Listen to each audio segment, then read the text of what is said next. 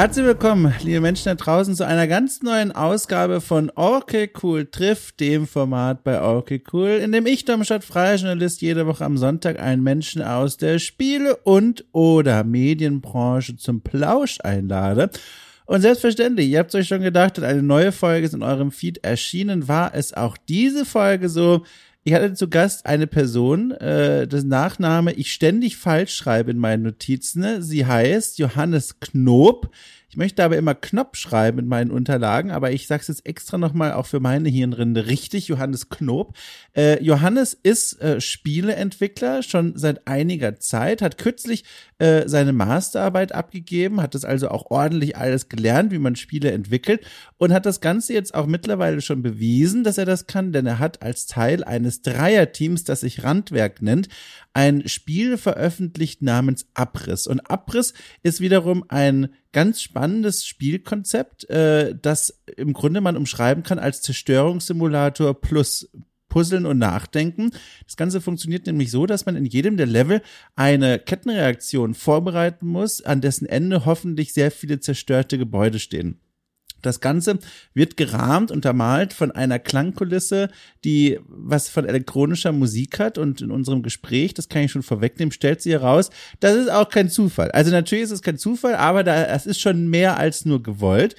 Uh, nämlich Absicht. So, und das war ein Satz, den hätte ich mir sparen können. Informationsgehalt gleich null, aber äh, der bleibt schön da, wo er ist. Ne? Ich rede hier einfach, wie es mir einfällt, oder in den meisten Fällen ergibt das Ganze auch noch Sinn. Schön war übrigens auch, dass sich Johannes so viel Zeit genommen hat. Wir waren, äh, wir haben uns getroffen nach der Gamescom. Das heißt, die allgemeinen Kräftekapazitäten könnte man sich vorstellen, sind etwas niedriger angesiedelt.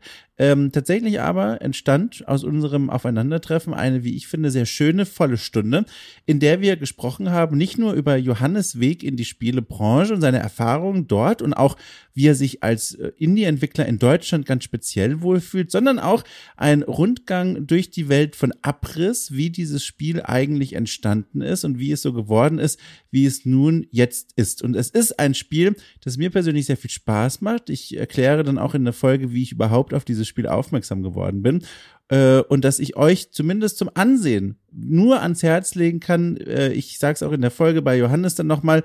Äh, ein Spiel dieser Art habe ich so auch noch nicht gesehen und es hat mir, als ich zum ersten Mal drüber gestolpert bin, überraschend viel Spaß gemacht und über die Details dieses Spiels werden wir jetzt hier in der Folge sprechen. Ein kleiner Hinweis noch vorneweg, bevor es richtig losgeht, äh, für all jene, die in den letzten Wochen neu zu dem Podcast dazugestoßen sind und das vielleicht noch gar nicht wissen. Ihr habt die Möglichkeit, äh, okay cool auf Steady zu unterstützen für knapp fünf Euro im Monat. Als Dankeschön gibt's nicht nur ein gutes Gefühl von mir an euch, sondern auch jeden Freitag besondere Extra-Folgen, in dem äh, ich mein Bestes versuche, dem Credo von Oracle Cool äh, gerecht zu werden, nämlich Spiele mal anders. Das ist so die Tagline, die ich Oracle Cool vor einigen Monaten mal gegeben habe als Orientierung für mich selbst. Da geht es darum, in diesen Extra-Formaten Spiele aus besonderen Perspektiven zu beleuchten, zu besprechen und auch die Menschen vorzustellen, die an diesen Spielen arbeiten. Auf der Steady-Seite findet ihr eine kleine Auswahl von Dingen, die dort auf euch wartet, für knapp fünf Euro im Monat, wie gesagt. Ihr unterstützt damit meine Arbeit und neue Formate und Konzepte, die ich dann entwickeln kann. An dieser Stelle wollte ich den kleinen Hinweis mal loswerden. Wie gesagt, für all jene, die jetzt in den letzten Wochen ganz frisch und neu zu diesem tollen Podcast dazugestoßen sind. So. Dankeschön für das. Äh, und jetzt würde ich sagen, los geht's einfach mit diesem Gespräch zwischen Johannes Knob mit einem P und mir.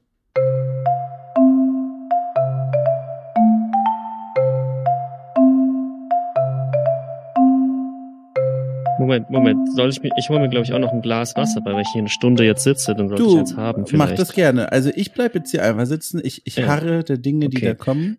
Also ich habe Bluetooth, Bluetooth-Headset, du kannst mit mir reden, aber ich nicht mit dir. ist es denn ein weiter Weg, den du jetzt zurücklegen musst? Wie groß ist denn das Anwesen, durch das du dich jetzt bewegst? Okay, das hat die Bluetooth-Verbindung offenbar schon nicht mehr mitgemacht. Johannes, hörst du mich noch? Okay, ich glaube, er ist auf Wanderschaft gegangen. Äh, ja, ich habe dich die ganze Zeit gehört, Ach, aber wirklich? aber mein also das Mikrofon ist äh, ist fest äh, fest angebracht. Ach, jetzt verstehe ich das. Und das oh. die Kopfhörer nicht. Mein ja. Gott, guck mal, da merkt man den langen Tag im Rücken. Ihr habt schon wieder nicht verstanden. Aber jetzt hast du, okay, jetzt mhm. bist du aber wieder zurück. Jetzt kann ich die Frage nochmal stellen. Wie groß ja, ist denn das Anwesen, durch das du da gerade durchgerannt bist? Ähm, das ist die Hälfte von einer, von 70 Quadratmetern. Also, also eine 35,5. Ja, I guess. Ich, ich habe mich, glaube ich, nur so fünf Meter bewegt insgesamt. 35,5 war auch schon wieder Quatsch. Mein Gott, wir sollten aufhören mit diesem Thema, bei dem ich so große Schwächen habe. Und stattdessen frage ich dich was, äh, was ich mir jetzt extra aufgehoben habe. Ich wollte dich nicht schon schriftlich fragen, sondern ich wollte dich dazu direkt hören. Und zwar, ich nehme mhm. einfach mal an, ihr wart auf der Gamescom, oder? Also ich war auf der Gamescom. So, ja. da kann ich dich direkt mal fragen. Große Frage, du kannst in jede Richtung damit laufen, wie du möchtest. Wie war es denn für dich? Wie, wie war die Messe dieses Jahr jetzt für dich? Äh, sehr kurz. Ähm, ich war nur am Fachbesuchertag da am Mittwoch hm. und äh, bin da dann auch schon wieder gefahren, weil ich ähm, am Donnerstag unbedingt wieder da sein musste und auch äh, einen Gast hatte, der, der mhm. quasi Mittwochabends noch zu mir kam. Ähm, genau, also ich habe hauptsächlich DEFCOM mitgenommen, mhm. aber ähm, es war irgendwie sehr cool. Ähm, ich habe irgendwie auf diesem Zeltplatz da übernachtet. Und ähm, das, es war halt sehr cool, weil ich hatte auf diesem Zeltplatz, das waren halt die, die, die Gamer, die richtigen Gamer. und, ähm, und dann hatte ich die Business-Leute auf der DEFCOM. Ähm, und dann hatte ich noch die ganzen Peers, die ganzen anderen Devs und, und, und Indies, die dann auch in der Indie-Arena äh, mhm. irgendwie da waren, mit denen man reden konnte. Und das war irgendwie schön, dass ich da quasi so die, so diese verschiedenen ähm, Communities irgendwie da so rein und raus getaucht bin und da so zwischen denen gewechselt bin und deren verschiedenen Perspektiven so gesehen habe, ja. auf das, was gerade so läuft. Äh, jetzt frage ich dich einfach mal, was läuft denn gerade so? Was nimmst du da jetzt so mit von deinen Eindrücken, die du da so, so total kontrastreich gesammelt hast? Ja, was habe ich da eigentlich mitgenommen? Das ist natürlich interessant. Äh, ja, also ich, ich ähm, bemerke auf jeden Fall, dass, glaube ich, gerade sehr viele Leute, ähm, also dass viele Studios nach Leuten suchen. Mhm. Dass es irgendwie vor allem in so, also dass alle, die gerade einen Einsteigerjob brauchen, keinen finden, aber alle Studios zu wenige ähm, Leads und Seniors haben. Ach, das ist mir irgendwie sein. aufgefallen. Also das quasi, man kriegt keinen Job, aber es gibt trotzdem zu wenig Leute. Ist das also bezogen also auf die auf die deutsche Branche jetzt oder sind das internationale Eindrücke? Äh, ich habe hauptsächlich irgendwie mit mit mit Firmen, die zumindest in Deutschland operieren, ja, ja, ja. geredet. Aber es war auf jeden Fall nicht stadtabhängig. Ja, krass. Ähm, genau, das ist habe ich irgendwie von da irgendwie so mitgenommen, dass man quasi dass die Alten fehlen im Endeffekt, ja, dass man ganz ja. viele Leute so fast tracken müsste. Mhm. Ähm, dann ist mir quasi bei den bei den Konsumern, bei den Gamern so aufgefallen, dass die ähm, natürlich ähm, auch quasi Erwartungen haben und äh, irgendwie auch äh, immer mehr äh, sich ärgern über irgendwie, dass es alles immer größer wird oder so. Das hatte ich das Gefühl. Ja. Aber ähm, dann wiederum ähm, haben sie sich auch nur gefreut, einfach nur da zu sein und untereinander was zu machen. Mhm. Und, ähm, und das fand ich, äh, scheint so auch das Wichtigste zu sein, dass man quasi sich jedes Jahr wieder sieht. Und dass es auch toll ist, dass diese dass da so eine Community existiert. Aber mhm. ja, ich glaube, ähm, ja, ich glaube, sie haben sich über einige Kommerzsachen geärgert. Aber ähm, sonst war es halt sehr persönlich mit den Leuten, ähm, die man so getroffen hat. Und es war auch sehr schön zu sehen, wenn Leute was kannten, was man selber gemacht hat. Das ist ja super erstaunlich. Ich hätte nämlich gedacht, jetzt so vom, von der Vorbereitung her, ne, ihr habt euer erstes Spiel jetzt schon vor einiger Zeit veröffentlicht und dann hatte ich mir vorgestellt, dass ihr jetzt dieses Jahr auf der Gamescom so richtig am Netzwerk grinden seid, dass ihr so richtig reingeht und die Leute ansprechen und sagt, hallo, guckt mal hier, mhm. haben wir veröffentlicht, na, wie gefällt's euch denn? Können wir vielleicht irgendwie in Zukunft uns mal äh, im Augenkontakt behalten oder so? Ich hätte mir das tatsächlich so vorgestellt. Kannst du mir erklären, warum ich da so völlig falsch liege mit dieser Einschätzung? Also läuft's einfach so gut, dass ihr gesagt habt, äh. komm, Mittwoch reicht. Ähm, naja, also das haben wir halt am Montag und Dienstag gemacht. Ne? da ist ja die mhm. DevCom. Also ich habe mich da schon mit Publishern getroffen und cool. mit so mit so Leuten, die ähm, ja, wenn es um irgendwelche Förderprogramme oder so ging ja. oder so, da gibt's dann so eine so Agenturen, so, so, so Leute, die nur so Netzwerkevents irgendwie auch veranstalten und sowas. Also mit denen habe ich schon was gemacht. Ich habe mich auch wirklich verabredet und mich ja. mit denen getroffen.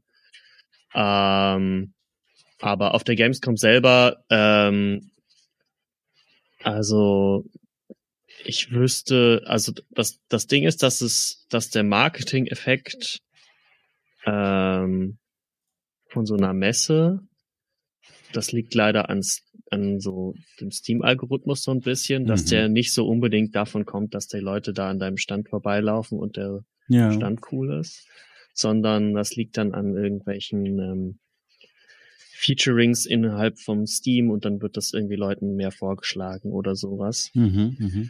ähm, genau, wir hatten auch gar keinen wirklichen großen Stand. Wir hatten uns eingemietet bei einem äh, bei einem Publisher, ähm, der noch quasi das so eine Friends äh, Friends of the Studio ja, ja. Ecke hatte und dann hatten wir da waren wir da irgendwo auf dem Computer auch noch vorhanden und ich konnte es auf jeden Fall Leuten zeigen, wenn sie mich gefragt haben, die es mal spielen wollten. Mhm.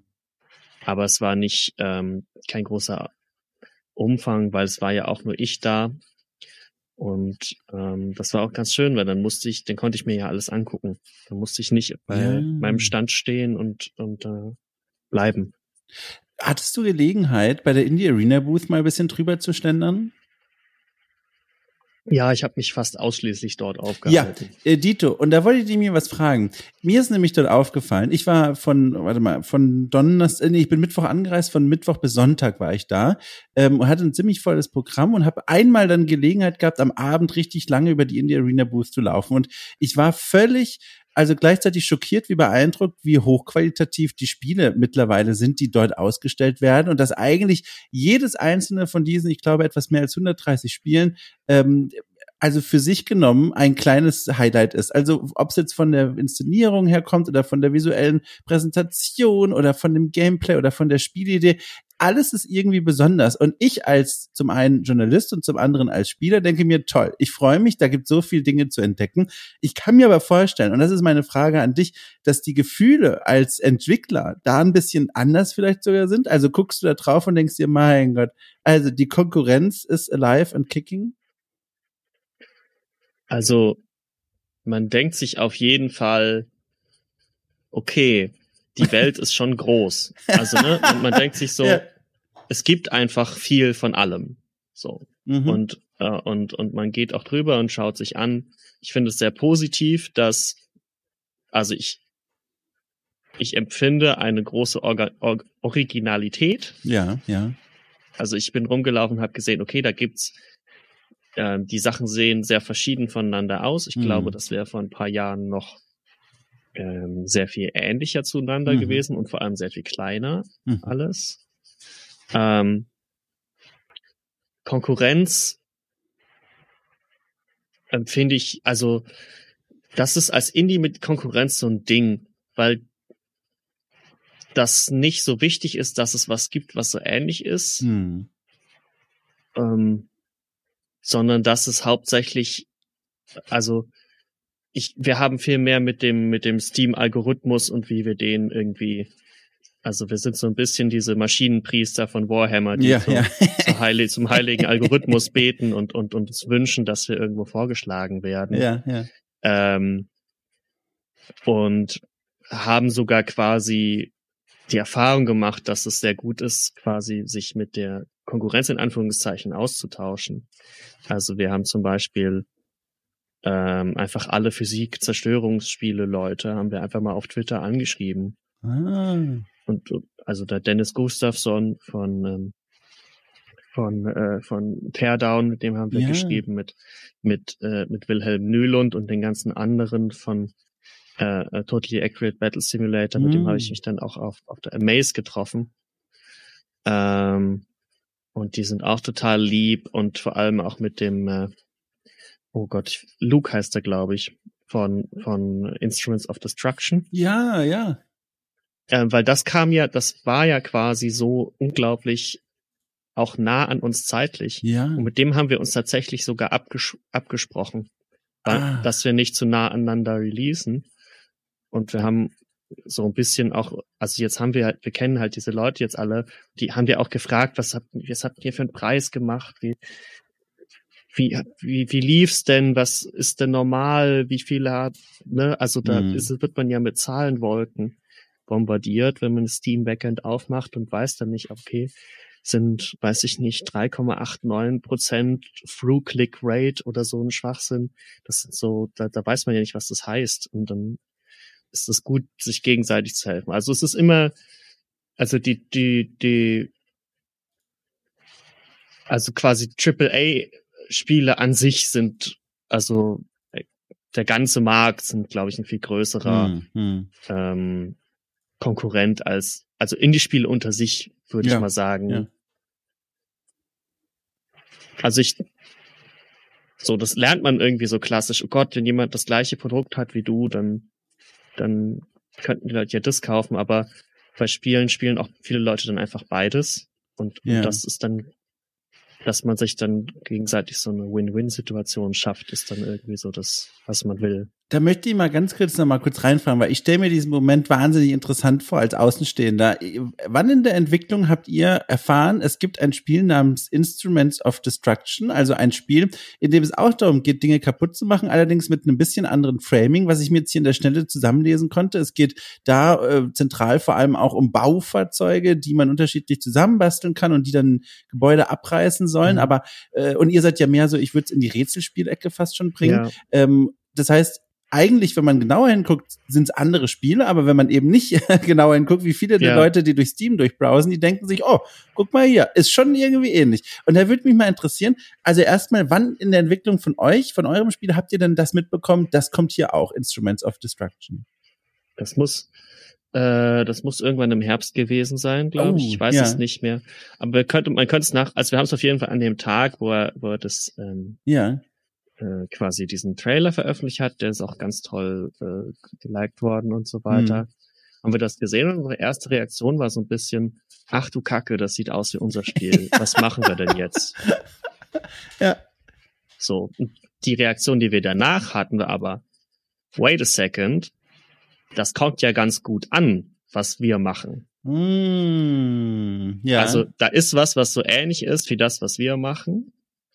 Und das stößt halt auf eine Reaktion. Die Leute finden das cool. Mhm. Das ist schon mal ein gutes Zeichen für uns.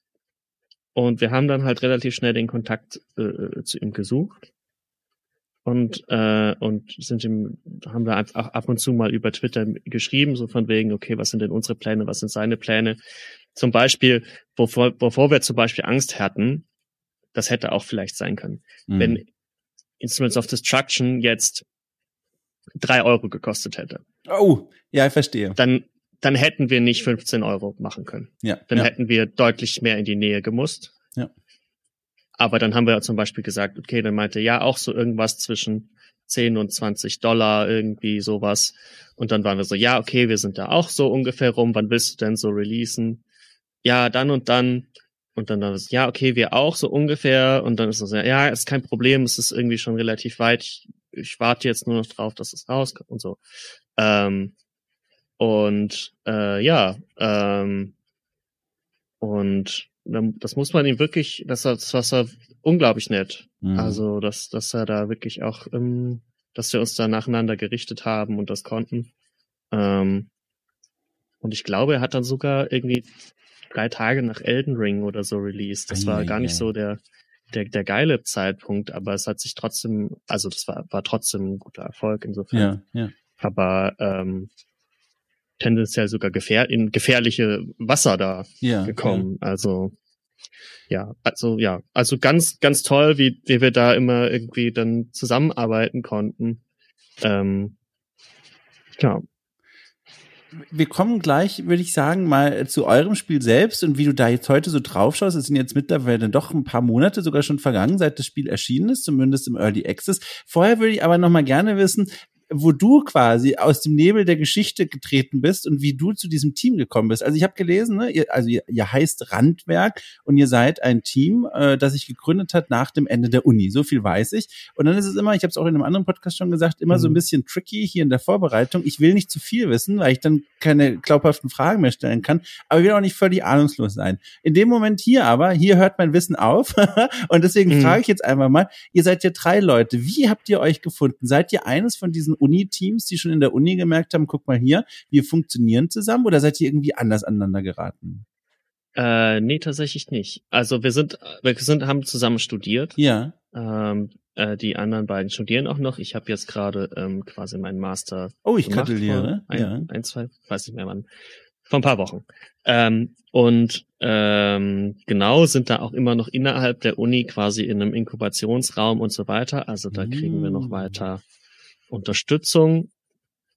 Ähm, da sitzen die Jungs von Dorfromantik ein Stockwerk unter uns und so weiter. Ja, also die, die, die, die, das ist quasi sowieso auch gut, dass wir dann immer connected sind, um auch mit den StudentInnen und, und den ProfessorInnen, weil man dann auch nochmal immer Feedbacks bekommt. Ähm, mhm. Ähm, ja, ähm, nein, also Till und Friedrich, das sind die anderen beiden, die haben ähm, vierten Semester oder sowas war das.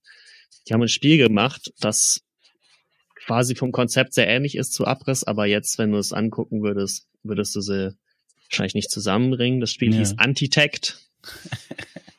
ähm, und 2020, also wir kannten uns halt vom Studium, wir sind äh, ein selber Jahrgang, wir haben aber nie zusammengearbeitet. Also mhm. Also Till und Friedrich schon, halt an Antitect und ich glaube an einem anderen Projekt auch, aber wir hatten davor, also in dieser Dreierkonstellation, hatten wir nie gearbeitet.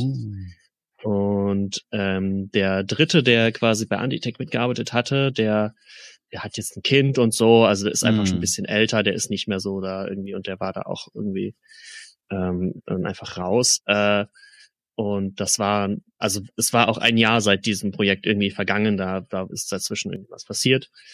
Auf jeden Fall kam sie dann im, im äh, Sommer 2020, während den ersten Lockdowns, wo wirklich gar nicht klar war, ob man irgendwann jemals nochmal raus darf und man nur zu Hause hockte, mhm. äh, auf mich zu und waren so, hey, wollen wir das mal machen? Wollen wir da mal quasi das Antitect irgendwie zu was Fertigerem machen? Wollen wir da schauen, ob wir das veröffentlichen können? Äh, und dann haben wir einen Prototypen gemacht, haben irgendwie gemerkt, das ist total schnell ziemlich gut geworden. Und dann ähm, haben wir Fördergelder beantragt, äh, mit Gründung angefangen. Ähm, und dann hat das eine ganze Weile gerödelt. Das braucht ewig und viel Bürokratie und dann ähm, dann waren wir äh, ge gegründet und jetzt ist das schon ja, also arbeiten wir ja schon sicherlich ja. zwei Jahre zusammen. Also wow. jetzt ist es nur noch der Normalzustand. Wo warst denn du im Leben gerade gestanden, als die beiden auf dich zugekommen sind? Also hattest du da gerade selber Ideen im Kopf, was du gerne machen wolltest? Oder im Gegenteil saßt du so ein mhm. bisschen rum und hast dir gedacht, wohin denn jetzt eigentlich als nächstes? Wo standst du da im Leben?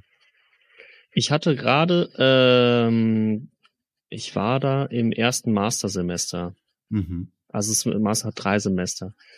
Das, das heißt, ich habe halt mein Masterprojekt irgendwie gemacht, ähm, aber das war was relativ, was Designtheoretisches. Ich habe so ein Methodenset gemacht, so so Methodenkarten, das kann man für Game Jams benutzen und so mhm. weiter. Ähm, aber ja, sehr theoretisch und so und ähm, in diesen, in diesen, diesen ersten Lockdowns 2020 hat sich alles so angefühlt, als hätte man unendlich viel Zeit. Mhm. Weil man nur zu Hause saß, nie rauskam, man hat nie jemanden getroffen, es gab einfach nichts zu tun. Ähm, man ist eigentlich nur einkaufen gegangen und spazieren. und deswegen habe ich da dann gedacht, okay, alles klar, kein Ding, mache ich mit. Das war dann später aber auch gar nicht so einfach, weil ich hatte noch eine halbe Stelle an der Uni. Mhm.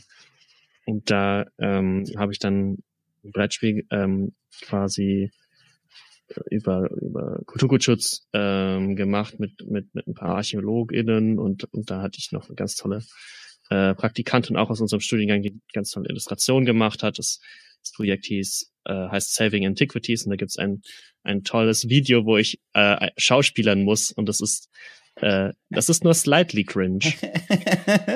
Sehr gut.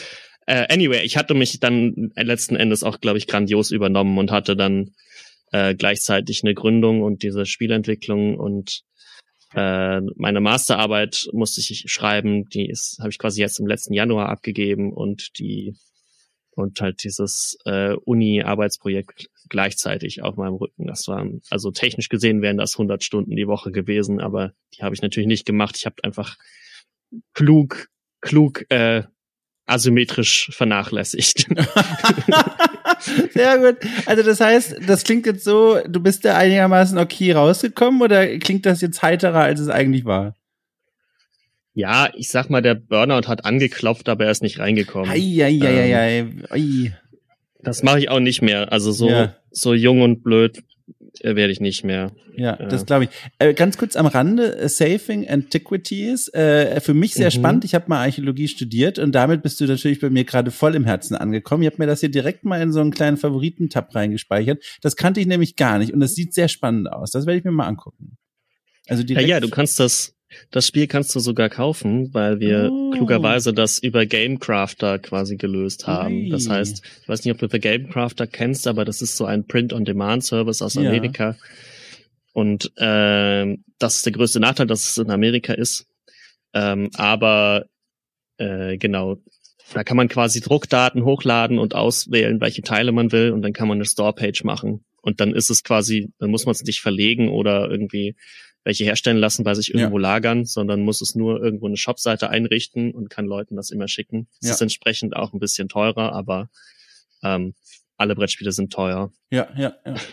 Ja, aber cool. Aber das ist schon mal, wie gesagt, also danke schon mal allein für diesen Tipp. Äh, jetzt noch mal kurz zu der Entwicklung von eurem Spiel und vor allem auch deiner mhm. Gefühlswelt, weil die interessiert mich hier gerade brennt. Und zwar folgendes. Ich habe hier häufig schon in den Gesprächen, die ich jetzt hier in den letzten zwei Jahren in dieser Reihe geführt habe, vielfach auch mit Entwicklerinnen und Entwicklern, immer wieder gehört, es gibt so in der Spieleentwicklung manchmal, das ist natürlich jetzt höchst subjektiv und persönlich, aber für manche gibt es so einen Moment, wo sie merken, Sie haben hier irgendwas in der Hand, einen Prototypen, eine Spielidee, ein Spielkonzept, das hat Potenzial. Das ist schon mehr plötzlich als ein, ich mache mit Freunden und Freundinnen ein Spiel nach Feierabend und plötzlich ist es ein, das könnte hier wirklich unseren Lebensunterhalt verdienen oder zumindest gut ankommen da draußen. Gab es auch für dich in der Entwicklung von Abriss so einen Moment, wo du gemerkt hast, ach du liebe Zeit, ich glaube, wir haben hier was in der Hand, was funktionieren könnte?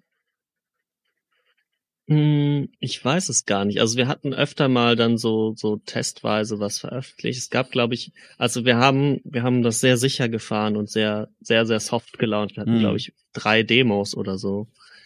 Ähm,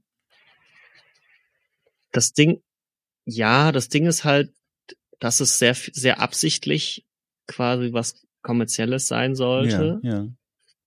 Das heißt, es ist fast andersrum gewesen. Es war halt nicht so von wegen, wir machen mal was aus Spaß und aus, und einfach nur, weil wir es so cool finden und ich und meine Freunde und das, ähm, und boah, das ist ja jetzt irgendwie kommt das viel besser an, das ist ja viel größer als wir dachten, da machen wir jetzt voll was draus, sondern dass wir uns wirklich hingesetzt haben von Day One und gesagt haben, okay, wir machen jetzt was, was man auch halbwegs verkaufen kann. Ja. Und äh, es wäre schön, wenn wir nicht woanders arbeiten müssen, sondern nur nur wir selber ähm, Projekte machen, die wir cool finden und, und die verkaufen wir und davon können wir leben und mhm. dann müssen wir nicht nebenbei irgendwelche, äh, weiß ich nicht, ähm, andere Jobs machen oder so, sondern dass wir wirklich das machen können. Das heißt, es war eher so ein Ding so, oh, das muss jetzt auch so sein ja, und ja. Und dann war es eher ein Gefühl von immer von Erleichterung, wenn es gut ankam für ja. mich. Also es war immer so ein, es war nicht nur Euphorie von, oh mein Gott, dass Twitter explodiert, sondern eher so ein Ding von wegen, hä, voll gut, dass die Leute das mögen, ey. Dass, wenn die das nicht gemocht hätten, das hätten wir dann gemacht, ey, wirklich, dann wären wir ein richtiges Problem gehabt. So ungefähr. Das war so, so immer, immer die Erleichterung, immer quasi so, so ein bisschen so ein Stress, der weggefallen ist. Ja. Nach ja. jedem Step, ne? Du, du veröffentlichst eine, du schickst eine Demo raus an Freunde, was denken die Freunde? Okay, die sagen, es ist gut, das ist schon mal schön. Dann schickst du die, hast du eine für, für alle frei zugänglich und okay, das kommt im und machst irgendwie ein, ein Video, ein Trailer und so und dann, dann sehen Leute das in Social Media und die drücken auch den, den lustigen Daumen und finden es cool und man denkt, ah, okay, die Leute, wenn sie es sehen, finden sie es interessant. Wenn sie die Demo runterladen, mögen sie auch die Demo. Es vernichtet nicht den Computer, wenn es aufmacht und so. Und immer wieder so Erleichterungswellen ja, waren das ja, eher ja. für mich. Verstehe.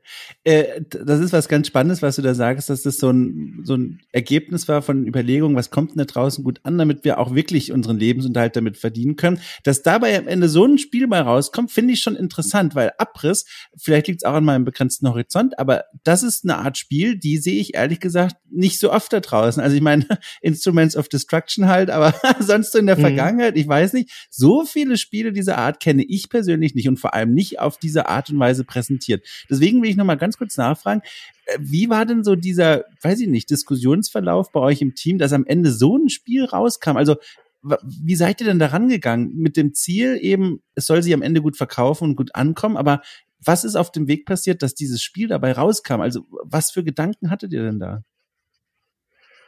Ähm, also wir haben, wir wollten, dass es also für uns ist es fast selbstverständlich irgendwie gewesen, dass es ähm, interessant aussieht, interessant ist, ähm, nicht nichts was, weil das ist, glaube ich, was, da kann man sich mit, ich glaube, das ist gerade fast ähm, das, wo man gerade am meisten Probleme mitkriegen wird, wenn man ein Indie-Spiel macht, was halt aussieht wie andere. Mhm.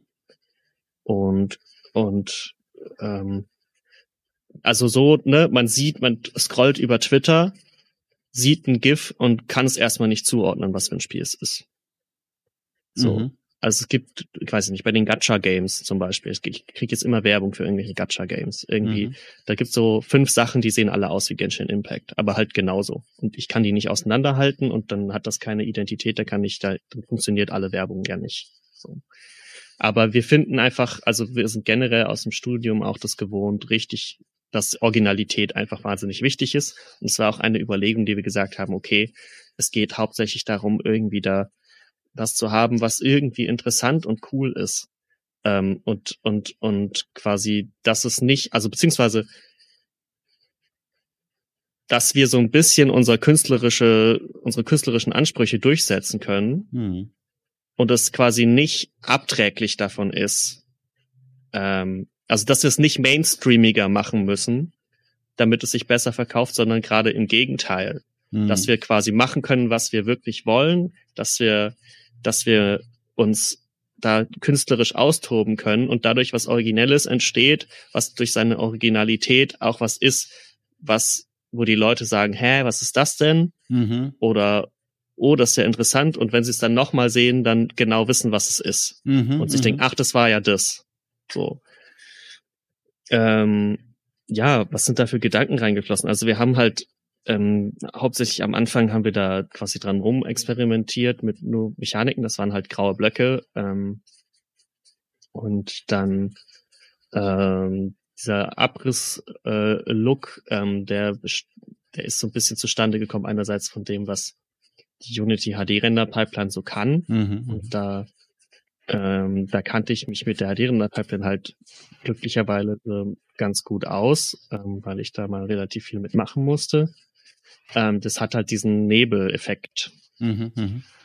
ähm, dann war Teil davon, dass wir unbedingt wollten, dass es quasi äh, ein bisschen abstrakt ist. Also dass wir wollten nicht, dass das also wir wollten einerseits, dass es sowas Stadthaftes hat, mhm. dass das. Stadtlandschaften sind.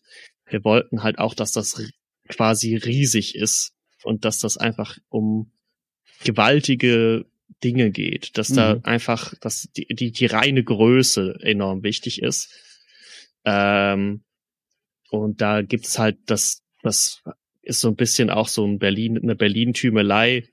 Äh, dieses Thema ist irgendwie in Berlin so ein, hat das irgendwie künstlerisch auch eine, eine, eine mhm. Vorfahren, also äh, Metropolis und so weiter. Mhm. Ähm, äh, letzte, vorletzte Woche war ich in der Akira-Ausstellung, ähm, mm. wo sie die Background-Paintings ausgestellt haben.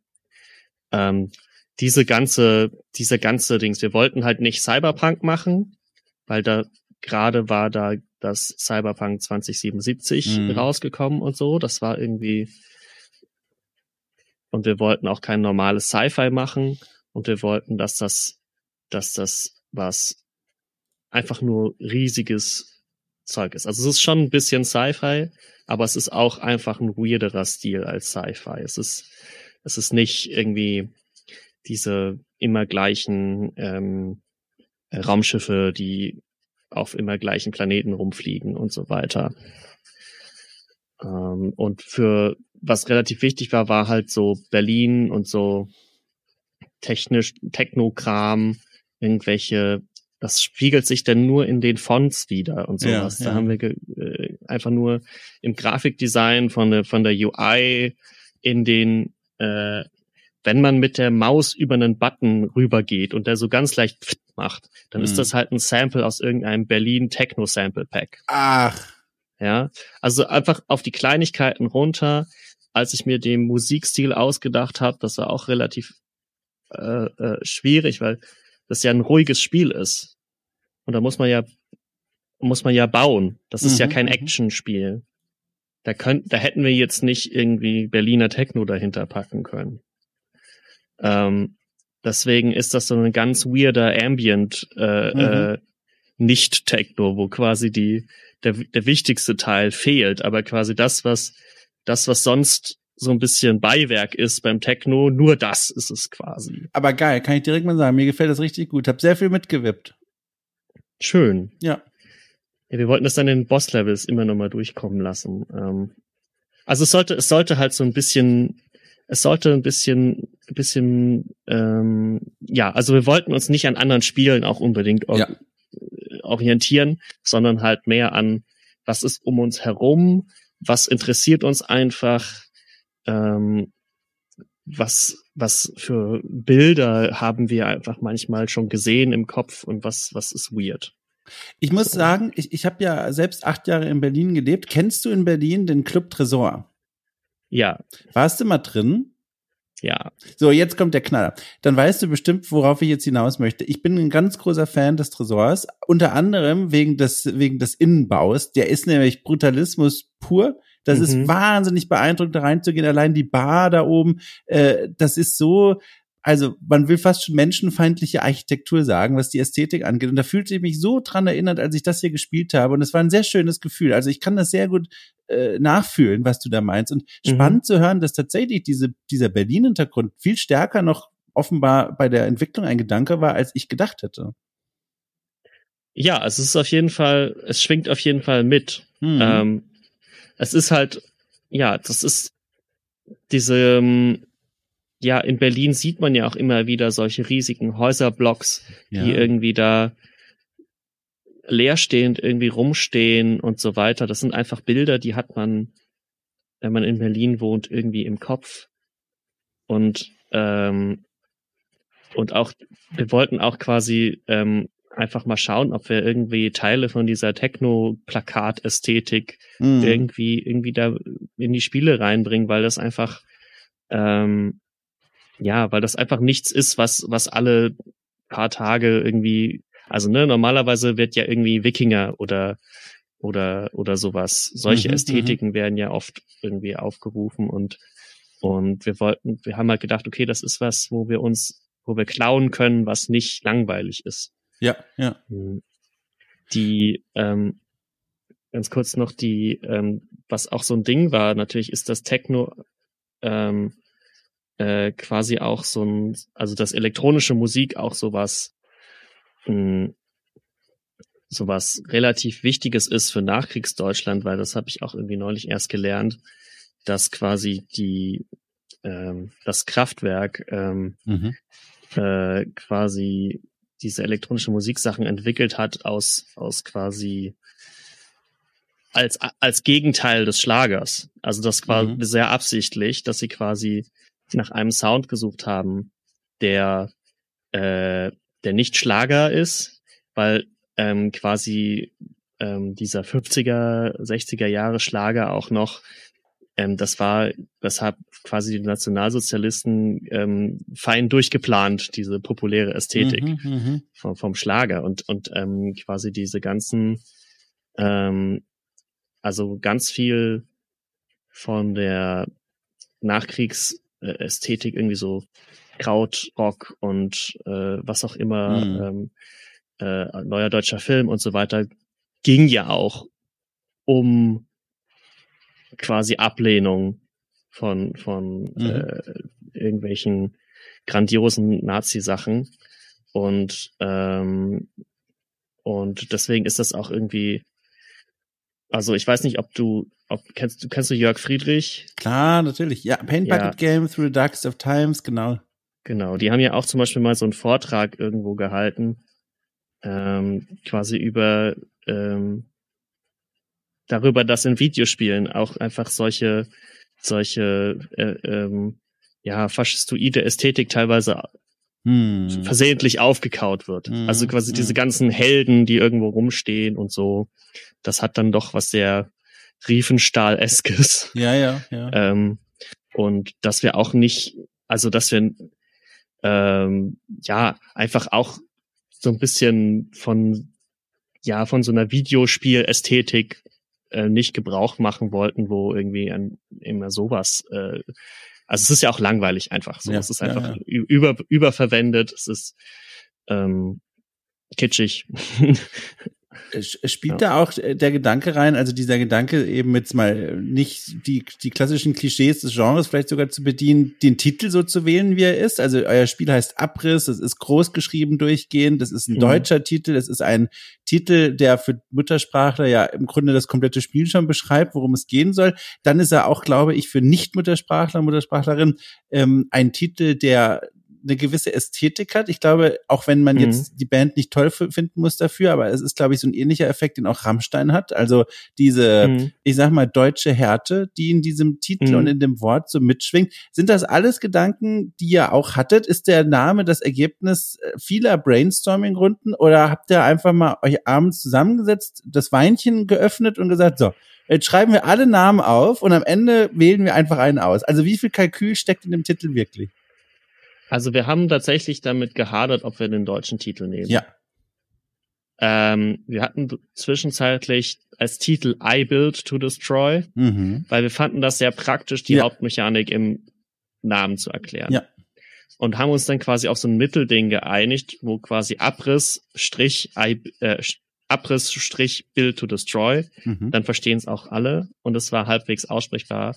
Wir hatten erst mal halt den Gedanken, oh ja, vielleicht kommt das gar nicht gut an, deutscher Name und so weiter. Wir haben festgestellt, aber zum Beispiel als Dorfromantik dann rauskam, was ein viel deutscheres, längeres, ja. schwerer auszusprechendes Wort ist, ähm, was quasi wahrscheinlich auch gerade deswegen ähm, was Besonderes auch war, äh, äh, ähm, dass das gut ankommt. Ähm, die äh, äh, wir hatten relativ früh hat eine große japanische Zeitschrift über uns geschrieben. Das haben wir uns dann schön mit Google Translate oder so übersetzt, äh, was da stand. Aber die da war ein großes Interesse irgendwie da und dann mhm. haben wir gesagt, okay, das macht das Spiel einfach, also einen deutschen generell einen deutschen Titel zu haben, macht das Spiel interessanter. Mhm. Ja, diese ganze äh, Rammstein neue deutsche Härte-Geschichte, das hatten wir auch natürlich alles äh, im Blick, weil das ja. alles da reingehört. Ja. Ähm, dieses quasi, äh, ja, sagen wir mal, dieses ironisch heftige, mm. äh, äh, ähm, das, also ne, das ist da Rammstein viel weniger ironisch als wir vielleicht, aber ähm, ähm, quasi dieses, äh, ja, das wollten wir auch irgendwie da vorkommen lassen, dass das, aber es ist auch einfach komplett brutalistisch. Abriss hat auch was mit Party zu tun und ja, so weiter. Stimmt, Deswegen stimmt, ja. ähm, fanden wir das irgendwie ganz passend. Und es war kurz. Es war kurz. Ja. Es, es, fing mit A an. Das ist das fast einer der wichtigsten Sachen da drin. Das ist in allen, wenn das sortiert wird, wenn irgendwelche Listen, ja, da ist irgendeine Webseite von irgendeinem Event. Mhm. Oft sind die Listen trotzdem irgendwie nicht zufällig gemischt, sondern halt nach Alphabet sortiert. Da sind wir ganz oben. wenn du deine Steam Library aufmachst, ist ab das immer völlig recht, ja. Ne, also das sind auch so ganz praktische Sachen dann natürlich ja. gewesen. Ähm, ja, es ist natürlich so ein Ding, ja. Ja, Rammstein als als als als Referenz ist natürlich immer. Ähm, ich konnte jetzt nicht anders. Ich hoffe, du verzeihst mir das, ja. weil das war die naheliegende, Nö. der naheliegende Vergleich. Ich bin mir auch sicher, da werden ein paar Leute dran gedacht haben, aber die Antwort finde ich sehr spannend. Finde ich sehr spannend, wie Und der Name entstanden ist. Äh, international ist das ja auch ja. was, was die Leute zum Beispiel irgendwie mit mit äh, ja deutscher Popkultur irgendwie verbinden auch. Ja, ja. Die kennt, kennt, man kennt ja nicht viele Popkünstler oder ne, populäre, ist ja nicht Pop, aber. Aber ich finde das ganz spannend. Äh, ganz kurz diese Tangente, vielleicht können wir uns kurz in der Hand nehmen und diesen Weg laufen, weil ich finde das gerade sehr interessant. Vor vielen Jahren, oh Gott, das ist über zehn Jahre her, da gab es den, den Start der neuen deutschen Welle. Du wirst es sicherlich mitbekommen haben damals, die plötzlich im, im Radio spielten Bands, die auf Deutsch singen und man dachte sich, what? Was ist denn jetzt los? Wie hießen die alle? Wir waren Helden und Silbermond mhm. und sowas, wo du dachtest, warum singen die denn auf Deutsch? Deutsch und das war die neue deutsche Welle. Und dann äh, blieb das nur eine ganze Weile und Bands haben betont auf Deutsch gesungen für ein internationales Publikum und auch natürlich auch deutsche Songtitel gewählt. Und das klingt hier so ein bisschen auch mit Hinblick auf Dorfromantik und so weiter. Das, äh, es könnte so eine kleine Welle davon mhm. rüberschwappen in die Welt der deutschen Spieleentwicklung. Äh, extrapoliere ich da zu weit oder ist das was, wo du sagen würdest, ja, das scheint was zu sein, was die Branche gerade so ein bisschen entdeckt? Ja, also es würde uns nicht, also es wäre es wäre schön, da jetzt was losgetreten zu haben. Ähm, äh, das wäre natürlich witzig. Wir wollten halt, also es war äh, auch so ein bisschen natürlich von diese einfach auch wieder so ein Originalitätsding und so von wegen alles ist irgendwie auf Englisch und und alle und Spiele sind sehr amerikanisch-kanadisch geprägt, auch auch französisch und und japanisch. Ähm, aber das quasi, also das, ne, wenn, wenn Leute in Deutschland Spiele machen, also wenn du halt in Deutschland, da will ich niemanden, ich denke auch irgendwie gar niemanden im Speziellen, aber ne, wenn man in Deutschland eine, eine Anime-Ästhetik für das Spiel wählt, dann ist das in einem gewissen Sinne immer ein bisschen unauthentisch. Mhm. Ähm, und, und das quasi viel, was wir so um uns herum gesehen haben, was ist, was ähm, ja irgendwie was amerikanisch, skandinavisch äh, irgendwie inspiriert ist. Also, ne, also nicht, dass ich in irgendeiner Form Deutschland lieben würde, aber äh, aber ähm, es, es war halt irgendwie, ähm, man kann es halt auch mal machen. Ja, klar. Ne? Ja, ja. Und es ist halt, es ja. ist halt, also es ist halt dann nicht, es ist dann mehr was, was aus uns rauskommt und weniger was, wo wir uns an, an was anderes anbieten. Ich weiß auch nicht mehr ganz genau, was die Ursache von der neuen deutschen Welle damals war. Das war auf jeden Fall wirklich ähm, äh, interessant. Ja. Ähm, ich, ich, ich traue mich, ich trau mich gar nicht zu reden, weil du hast diese sehr nachdenkliche Art zu sprechen und du, du nimmst dir mal so angenehm viel Zeit für jedes einzelne Wort. Da denke ich mir, um Gottes Willen, ich habe so viele Fragen, aber ich will ihn jetzt nicht unterbrechen. Und ich glaube, ich habe ja. schon wieder getan. Nein, das, das war schon okay. Ich habe okay. auch, ich habe auch manchmal das Gefühl, ich, ich laber einfach nur ohne nein, nein, nein. Ich will also, dir auch deine, du sollst ja auch die Fragen stellen können. Nö, du, also ich, du bist hier die Hauptfigur. Und wenn okay. ich meine Fragen nicht stellen kann, dann schicke ich dir morgen eine Nachricht und sag, okay. guck mal, hast du nicht Bock auf Teil zwei?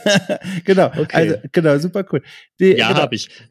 ja, das freut mich, aber es hat ja lange genug gedauert, bis es endlich mal geklappt hat, was alles meine Schuld war, aber das führt zu weit. Ähm, äh, Nochmal kurz, apropos weit, ja. ähm, ah, kann ich da eine Brücke bauen? Ich glaube, ich krieg's nicht hin. Deswegen vergiss das Weitding. Und jetzt neue Frage. Ähm, mhm. Am April, äh, im April ist euer Spiel ja dann erschienen. Ähm, und mhm. da hast du mir, und ich hoffe, es ist in Ordnung, wenn ich das sinngemäß zitiere, da hast du mir geschrieben, ähm, weil da hatten wir zum ersten Mal Kontakt und da hast du geschrieben, mhm. ähm, du bist vom Release erstmal jetzt ziemlich fertig. Und das kann ich mir grundsätzlich natürlich vorstellen, ne? weil das ist, also Mhm. Das ist jetzt kein Vergleich und die Leute werden jetzt aufächzen, weil ich jetzt schon wieder davon beginne, aber ich bin letztlich umgezogen vor kurzem, ne? Ich weiß, ich habe schon tausendmal überall erzählt, aber ich hab, bin letztens umgezogen und auch das äh, war sehr anstrengend, obwohl am Ende vor allem emotional anstrengend war. Und jetzt mhm. frage ich mich, ist das auch bei dir so gewesen? Also quasi alles im Rahmen der normalen Release-Anstrengung eines Spiels? Oder war bei euch irgendwas so, weiß ich nicht, mit der ultra heißen Nadel gestrickt, dass ihr bis zuletzt noch mhm. geschwitzt habt und gedacht habt, oh Gott, oh Gott, hoffentlich funktioniert das alles? Ich glaube, wir haben es gedacht. Aber ja. ich glaube, es war nicht so. Ja. Also ich glaube, wir haben noch gedacht, oh mein Gott, da ist noch so ein Bug drin, scheiße, scheiße, scheiße. Wenn das jetzt so rauskommt, dann äh, dann werden wir dafür gleich irgendwie in den Steam-Kommentaren zu, zu Tode äh, Ach du je, was Schlimmes. Geflamed.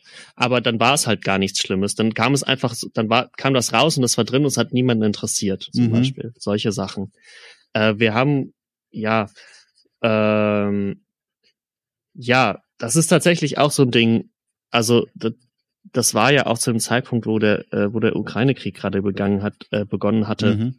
Und wir hatten eine, ähm, unsere Übersetzerfirma, äh, das war quasi der, das ist eine sehr große Übersetzerfirma, die machen alles Mögliche für alle Industrien auf der Welt.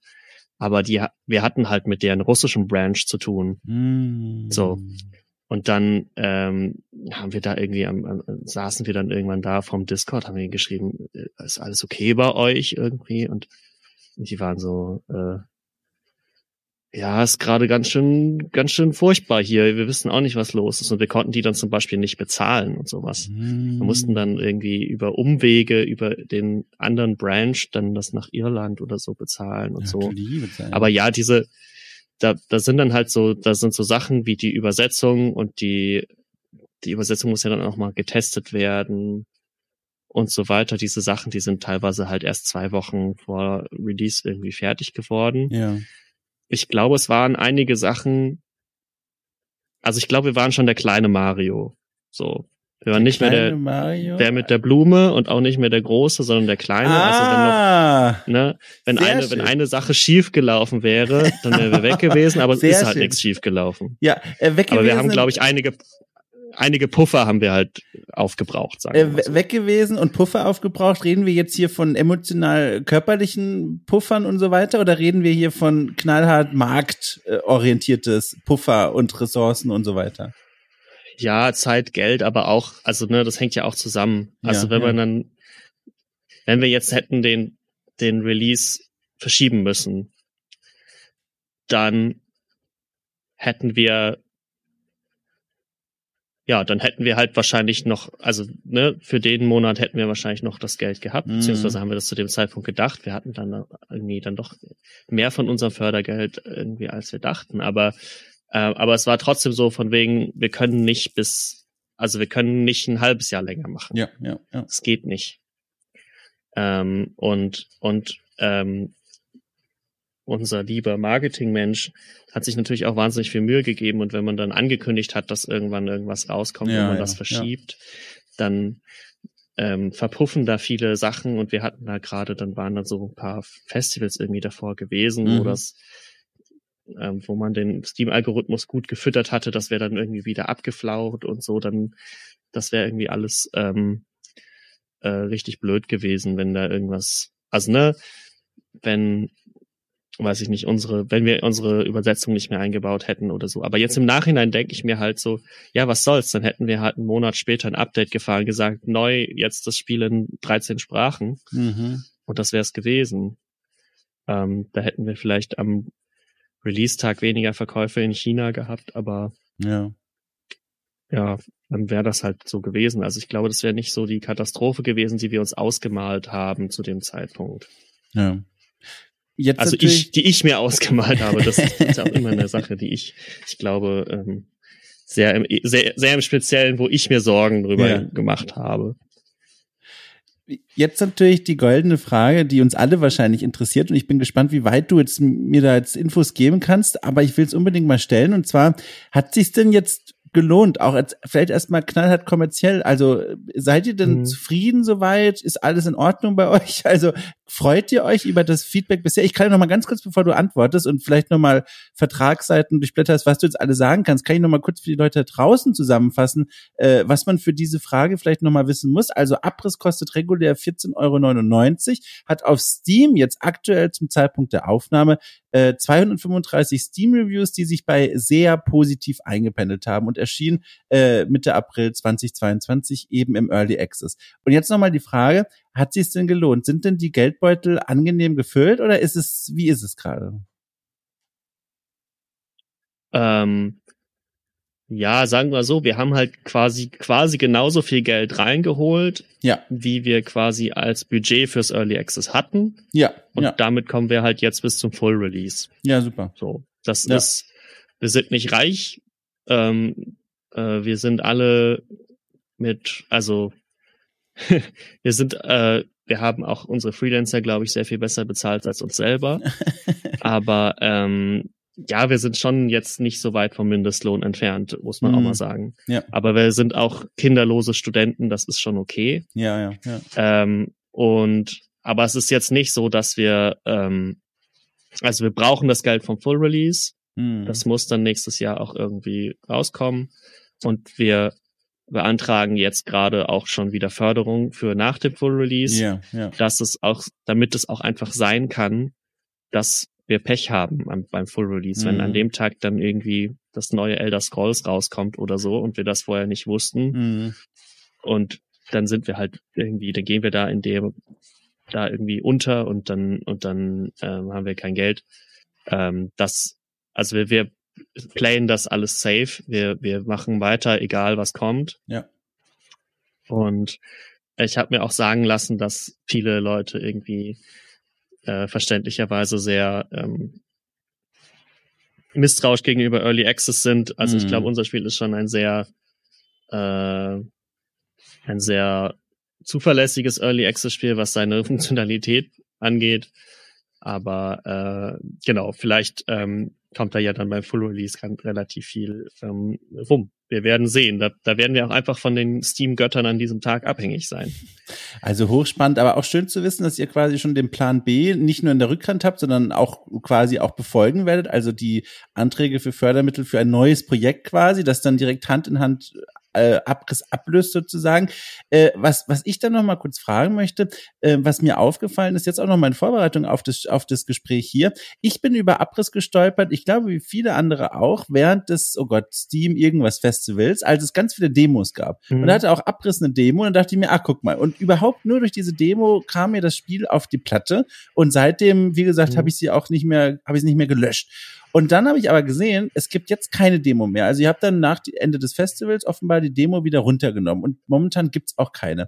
Und da frage ich hm. mich, warum eigentlich? Also ich kann mir viele Gründe dafür und viele Gründe dagegen vorstellen, aber welche sind denn eure? Zumal, vielleicht um das noch kurz hinzuzufügen für den Kontext, äh, gerade in den letzten Monaten immer mehr Spiele gefühlt für sich dieses eigentlich alte Instrument der Demo für sich entdecken, um Werbung für sich selbst zu machen. Also warum verzichtet ihr darauf? Ähm, das ist ganz einfach. Ähm, die Demo, die wir hatten, war sehr, sehr veraltet. Also die hat ah. quasi, das hat sich noch ganz anders gespielt. Deswegen waren wir so, okay, das müssen wir jetzt irgendwie runternehmen. Mhm. Das geht so nicht. Aber wir hatten das Projekt, also ne, wirklich nur unser Unity-Projekt, wie das ja. alles aufgebaut ist, wann was geladen wird und so weiter, halt schon so auf das Full Release umgebaut, dass das quasi eine Wahnsinnsarbeit gewesen wäre äh, diese Demo nochmal quasi ja, zu verstehe. bilden und wir das quasi in dem in der Zeit, wo wir den Full Release fertig machen wollten, äh, schwierig gewesen wäre. Ja. Wir werden wahrscheinlich wieder eine Demo haben. Cool. Ähm, das ist auf jeden Fall auch so ein bisschen, äh, da müssen wir nochmal mit unseren äh, Marketingleuten irgendwie drüber reden, wann dann ein guter Zeitpunkt zum Beispiel für ist und so weiter. Ähm, aber ja, also Demos werden auf Steam immer wichtiger. Das liegt aber auch zum Beispiel daran, dass Steam das auch so will. Mhm. Also da, da, da gibt es dieses Steam Fests, Steam Next Fest. Und ähm, da bewirbt Spiele äh, äh, Steam halt Spiele, die Demos haben. Mhm. Kann man sich halt für anmelden, wenn man eine Demo hat. Äh, da werden wir beim nächsten leider nicht mehr teilnehmen dürfen, weil das darf man, glaube ich, nur einmal pro pro ah. Spiel machen. Aber ähm, ja, wir wollen auf jeden Fall wieder eine Demo haben, auch einfach nur aus dem Grund, äh, dass viele Leute sich die Mindestanforderungen nicht durchlesen, das Spiel kaufen, anmachen, vor einem schwarzen Bildschirm sitzen und es dann wieder zurückgeben. Und das ist natürlich ein total blöder Moment für die. Ähm, das wollen ja. wir auf jeden Fall vermeiden. Das kann man ja dann schon am, äh, in der Demo rausfinden, ob das Spiel bei einem überhaupt läuft und sowas. Also das, genau, das ist auf jeden Fall, wir wollen wieder eine Demo haben, aber die Frage ist wann und, und, und wie die aussieht und so weiter. Ja. Das wissen wir alles noch gar nicht. Jetzt möchte ich gerne dir noch mal eine ganz große Frage stellen. Ich bin mir sicher, da hast du jetzt noch mal richtig Bock, am Ende unserer Stunde noch mal die ganz große Frage zu bekommen. Aber ich mache es trotzdem. äh, und zwar folgendes, um, um vielleicht noch mal ganz kurz vorher zusammenzufassen. Also du hast jetzt äh, äh, mit zwei anderen Freunden und, und natürlich der Hilfe von Freelancern und so weiter äh, euer erstes Spiel veröffentlicht. Du bist noch äh, an deiner, du hast jetzt ganz kürzlich deine Masterarbeit abgegeben. Du hast dich heute erst noch, hast du im Vorgespräch erzählt, mit bürokratischen Dingen herumgeschlagen, die euer Entwicklerteam betreffen äh, alles in allem mal zusammengenommen. Ist denn der Job so, wie du es dir vorgestellt hast? Also fühlst du dich gut mit deinem Job oder ist es manchmal so eine, ach, manchmal liebe ich, manchmal hasse ich's Ding? Ähm, es ist auf jeden Fall, also das, was ich jetzt mache, ist halt relativ viel BWL. Ja.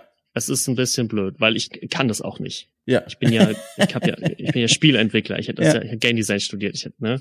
Und das so ein bisschen, das ist so ein bisschen blöd, weil das zu Unsicherheiten führt. Dann wiederum merke ich, das wird immer weniger und das wird immer mehr zu so einer Nebensache, die mhm. ich immer so ab und zu mal halt E-Mails lesen und die beantworten und so. Das ist halt nicht mehr so das Ding. Da habe ich vor einem Jahr oder so war ich mir da sehr viel unsicherer. Mhm. Ähm, es ist auf jeden Fall ähm, ich glaube, man ich, ich glaube, ich kann es nicht so wertschätzen, mhm. wie ich es vielleicht sollte, weil es dann doch immer stressig ist und man viel arbeiten muss. Dann wiederum ähm, bin ich seit langer Zeit nicht um sieben Uhr aufgestanden, um irgendwo aufzutauchen, wo ich dann Arbeit mache, mhm. die total sinnlos ist, ähm, sondern alles, was ich tue, ergibt irgendwie Sinn. Also ja. das ist schon sehr gut. Ja. Das, das, da können natürlich Sachen schiefgehen, Sachen erfolgreich sein, aber es ist nie, dass ich irgendwie einfach nur zur Arbeit komme, äh, eine Aufgabe kriege und mir denke, warum will der Chef denn jetzt, dass ich das mache? Das ist ja unsinnig. Ja, ja, das wird doch eh wieder nix. So, keine Ahnung, das, solche Momente habe ich nicht. Äh, ich kann einfach sagen, hey Jungs, ich muss morgen zum Zahnarzt, ich bin morgen nicht da und dann sagen, ja, okay. Ja, also ja, ja. Ähm, da hat man schon Freiheiten. Aber es ist auch, ich lese auch um zwei Uhr nachts noch E-Mails und mhm. mache mir irgendwie Sorgen darüber, oh Gott, wenn wir das jetzt falsch, wenn wir die Förderberichte falsch abgeben, was ist passiert denn dann? Und ne, also es ist einerseits viel mehr Freiheit, andererseits kommt man, hört die Arbeit nie auf. Manchmal ja. träume ich von so, ich habe ich hab schon mal in der Pflege, äh, FSJ habe ich mal gearbeitet, da gehst du halt rein, ziehst dir so diese weißen Klamotten an und wenn du wieder rausgehst, ziehst du die wieder aus und dann ist auch fertig. Ja, Hast ja. du keinen Gedanken mehr an, an, an, die, an die Arbeit und jetzt habe ich mich quasi, bin ich quasi seit zwei Jahren auf Arbeit. So. Ja. Und bin nie zu Hause, weil da steht ja der Computer auch. so. Also ich, ich fühle es sehr. Ich bin jetzt auch seit vier, fünf Jahren bin ich selbstständig berufstätig und das kommt mir alles sehr bekannt vor. Also auch die Vor- und Nachteile, aber genau wie du wohl auch, ich, ich werte die Vorteile größer und gewichtiger als die Nachteile. Äh, also da bin ich, da bin ich ganz bei dir. Um vielleicht nochmal kurz die Frage, die gleiche Frage eigentlich zu stellen, aber dieses Mal nochmal auf eine abstraktere Ebene zu heben, weil mich das auch sehr interessiert. Fühlst du dich denn als Spieleentwickler in Deutschland wohl? Wie ist da so dein Meinungsbild? Ja, eigentlich schon. Ja. Also ich habe ich hab, ich hab mir noch nie gedacht, oh mein Gott, wie blöd ist das, dass wir hier in Deutschland sitzen. Ja. Äh, wären wir in XY, Kanada oder Frankreich, wären wir das alles viel einfacher. Das habe ich mir noch nie gedacht. Also die Förderlandschaft äh, ist gut und die Community ist irgendwie toll, also auch unter den Indies und sowas. Ähm, nö, das, das hat mich noch nie wirklich gestört. Schön. Schön. Du, das freut mich. Das ist ja eine kurze Antwort auf eine kürzere Frage. Ich freue mich, dass das auf einer positiven Note endete. Ich hatte ein bisschen, also man weiß ja nie, mit wem man da spricht, zumal ich dich ja gar nicht kenne, aber ich dachte mir, um Gottes Willen, er könnte jetzt auch völlig am Boden sein, weil er sich einfach wegarbeitet mit diesem Spiel und was alles noch zu tun ist. Aber ich bin positiv überrascht, wie, wie angenehm locker du einfach hier klangst. Also ich habe das ja genossen, du. Ja, super. Ja, danke. Ich habe auch, äh, ich, es, die Zeit ist verflogen. Ich ne, habe nicht. Finde ich auch. Ich habe auch nicht das Gefühl gehabt, dass ähm, also es waren noch sehr gute Fragen, es waren nicht so. Danke. Und wann kommt das Spiel dann raus? okay, das streiche ich jetzt. Ich wollte das eigentlich, ah, ist egal. Ich frage die das. Nein, nein, nein. Ich kann's, nee, sag mal, komm, die Leute wollen es auch wissen. Ja, wahrscheinlich, ja, keine Ahnung, früh, frühes zweites Quartal nächstes Jahr, wahrscheinlich so, wieder so irgendwann im April. Klar. Haben wir das auch mitgenommen? Keine Sehr Ahnung. gut. So war es halt. Ja. Kein festes nee, Datum. Nee. Kann man mich nicht drauf festnageln. Also das Beste, was man einfach machen kann, ist das Spiel auf die Wunschliste packen und dann kriegt man es ja mit. Dann kriegt man es ja mit, was da drumherum noch passiert. So habe ich es nämlich auch gemacht, weil es ist immer wieder ein kleines Wunder, wenn ein Update erscheint, wenn man sich denkt, mein Gott, da haben sie sich wieder herangesetzt ne? und wieder irgendwas besser gemacht, im, im Idealfall mhm. hoffentlich. Ich finde es einfach toll. Und ich finde es toll, was ihr für Arbeit macht. Das Spiel mag ich sowieso. Äh, ich hoffe, Zukunftsstorm wird es ordentlich in seinen spielmechanischen Grundzügen in der Anmoderation erklären. Wenn nicht, wenn es jetzt keiner kapiert hat, äh, schreibt mir eine Mail, ich leite es weiter an Johannes oder versuche selber zu beantworten. Oder ihr guckt euch das Spiel einfach mal bei Steam an. Abriss heißt es, wie gesagt. Und dann danke ich dir, Johannes, einfach nochmal für die Zeit. Wie gesagt, ich habe sehr genossen. Ich freue mich, dass es jetzt geklappt hat. Und äh, ich freue mich auch ganz dolle auf nächstes Jahr, wenn das Ding dann irgendwann erscheint. Und dann, glaube ich, stehen die Chancen sehr gut, dass wir einfach nochmal quatschen. Spätestens dann. Ja, voll gerne. Ja, das freut mich. Nehme ich als Ja. Sehr gut. gut, du, ja. dann wünsche ich dir einen schönen Abend. Liebe Grüße ans Team und toi, toi, toi. Danke. Bis dann. Tschüss. Tschüss. So, liebe Leute, das war's. Das war mein Gespräch mit Johannes Knob mit einem P. Es hat mir großen Spaß gemacht und ich hoffe euch auch. Wenn dem so ist, fühlt euch herzlich eingeladen, mir Feedback zukommen zu lassen äh, über die offizielle E-Mail-Adresse von okay cool, nämlich post at okcool.space oder schreibt mir in den offiziellen Discord von okay cool. Den könnt ihr finden, wenn ihr auf die Webseite von okay cool geht, nämlich okcool.space. Da gibt es einen großen Button mit der Aufschrift okay, äh, Quatsch, Discord beitreten. Mein Gott. Äh, und sonst äh, danke ich euch einfach nochmal fürs Zuhören, für eure Aufmerksamkeit, für diesen Podcast mit Sternchen oder vielleicht sogar mit Geld, aber auf jeden Fall mit eurer Aufmerksamkeit zu bewerfen. Das ist ganz toll. Ich freue mich wirklich sehr und wünsche euch einfach jetzt eine gute Zeit. Passt auf euch auf. Wir hören uns demnächst wieder, im Grunde, wann ihr wollt. Ich bin nur einen Drück auf den Play-Button entfernt. Tschüss!